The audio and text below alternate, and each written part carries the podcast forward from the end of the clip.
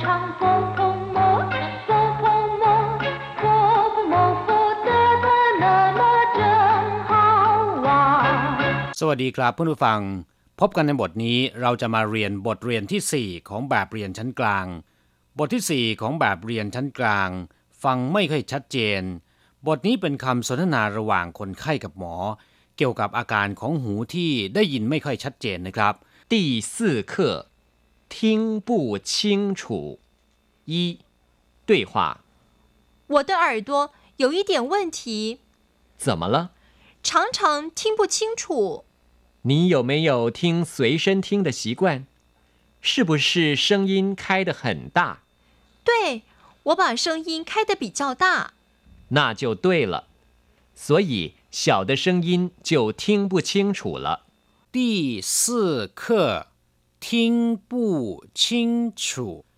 บทที่สี่ฟังไม่ค่อยชัดเจน คนไข้ถามคุณหมอบอกว่า我的耳朵有一点问题หูของผมมีปัญหานิดหน่อย我的ก็คือของผมหรือของฉันเออตัวก็คือหู我的耳朵ก็คือหูของผมหรือหูของฉัน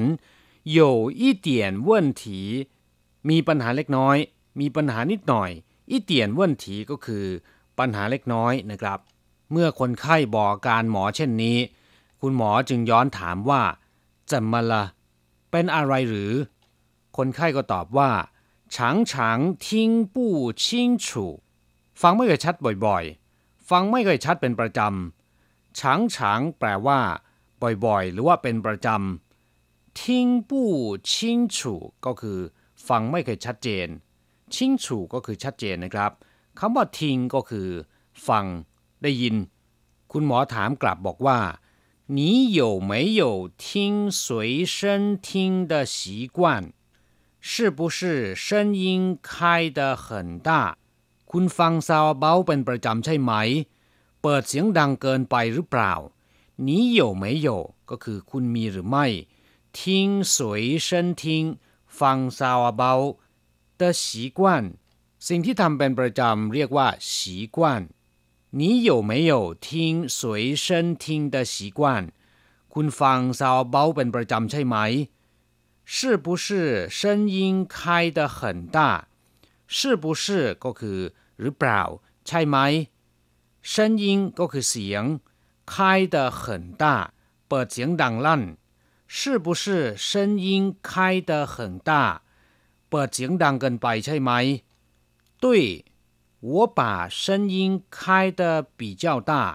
คนไข้ตอบว่า对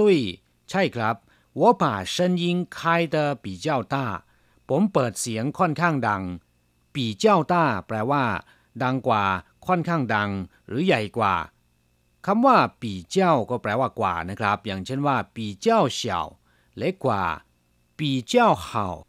ดีกว่า ปีเจ้า漂亮สวยกว่าปีเจ้าหนานยากกว่าปีเจ้าหลงยี่ง่ายกว่า เมื่อฟังคนไข้เล่าสภาพการให้ฟังแล้ว คุณหมอจึงตอบว่า那就对了所以小的声音就听不清楚了นั่นแหละ หรือนั่นน่ะสิ เพราะฉะนั้นเมื่อเสียงเบา หรือเมื่อเสียงค่อยจึงฟังไม่ค่อยชัดเจน所以แปลว่า เพราะฉะนั้น 小的แปลว่า เล็ก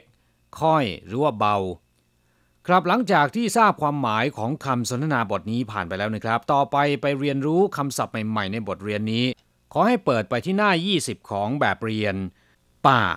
คำคำนี้นะครับทำหน้าที่เป็นตัวสันธาน หรือที่ภาษาอังกฤษเรียกว่า conjunction เป็นตัวนำหน้ากรรมนะครับ มีความหมายในทำนองว่าจัดการ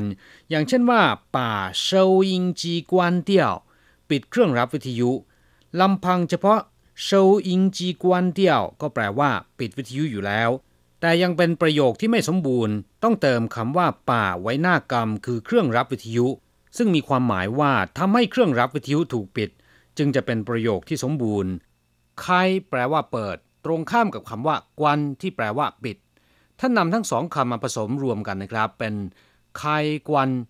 ไม่ได้แปลว่า เปิดปิดนะครับ แต่จะได้คำศัพท์ใหม่แปลว่าสวิต อย่างเช่นว่า เตี้ยนเหวียนไขกวนก็คือสวิตช์ไฟ ไขเติงแปลว่าเปิดไฟ ไขสวยหลงเถาแปลว่าเปิดก๊อกน้ำไขเซาอิงจีแปลว่าเปิดวิทยุ เปิดเครื่องรับวิทยุเซาอิงจีก็คือเครื่องรับวิทยุไขเหมือนแปลว่า เปิดประตูสวยเซนทิงแปลว่าซาวเบาหรือเครื่องรับวิทยุหรือเทปขนาดพกพาติดตัวไปไหนมาไหนได้นะครับ เรียกว่า สุยเชินทิ้งคำว่าสุยเชินก็แปลว่า พกติดตัว ทิ้ง แปลว่า ได้ยินหรือฟังเอ่อตัว แปลว่า หู ส่วนตานะครับ เรียกว่าเหยียนจิงจมูก ปีจืปากเรียกว่าจุยปาต้าเชนแปลว่าเสียงดัง ต้า แปลว่าใหญ่ เชนก็คือเสียง ต้าเชนจึงเป็นเสียงดัง ไท่ต้าเชน เสียงดังเกินไปคำที่ตรงข้ามกับคำว่าต้าเซินก็คือเฉาเซินแปลว่าเสียงเบา เสียงค่อยสีกวนสิ่งที่ทำเป็นประจำทำเป็นนิสัยนะครับ คุ้นเคย อย่างเช่นว่า有没有睡午觉的习惯นอนกลางวันเป็นประจำไหม มีนิสัยนอนกลางวันไหม习不习惯คุ้นเคยไหม不习惯这里的环境 ไม่คุ้นเคยกับสภาพแวดล้อมของที่นี่ ผู้ฉีกวันก็คือไม่คุ้นเคยนะครับ ปิ้งเหรินแปลว่าคนไข้ คนที่ป่วยนะครับเรียกว่า ปิ้งเหรินคำว่าปิ้งก็แปลว่าป่วย เป็นโรค เหรินก็คือคน ปิ้งเหรินก็คือผู้ป่วย หรือว่าคนไข้ยีเซิงก็คือคุณหมอ นายแพทย์ ผู้ให้การรักษาผู้ป่วยนะครับ เรียกว่ายีเซิงสำหรับคำอื่นๆที่เกี่ยวข้องก็มี คู่ชื่อนางพยาบาลยี่เยี่ยนโรงพยาบาล เฉินสัวคลินิก เหมือนเฉินคนไข้นอก住院คนไข้ใน หรือคนไข้ที่ต้องนอนรักษาในโรงพยาบาลนะครับ诊断书หนังสือวินิจฉัยหรือใบรับรองแพทย์问题แปลว่าปัญหา问题很นตัวก็คือมีปัญหามากมาย ต้าเว่แปลว่าปัญหาใหญ่ ปัญหาที่รุนแรงเถาท่งเว่นถีปัญหาที่น่าปวดหัวเฉาเว่นถีแปลว่าปัญหาเล็ก ปัญหาที่ไม่ค่อยรุนแรงเท่าไหร่เหมยเว่นถีก็คือไม่มีปัญหา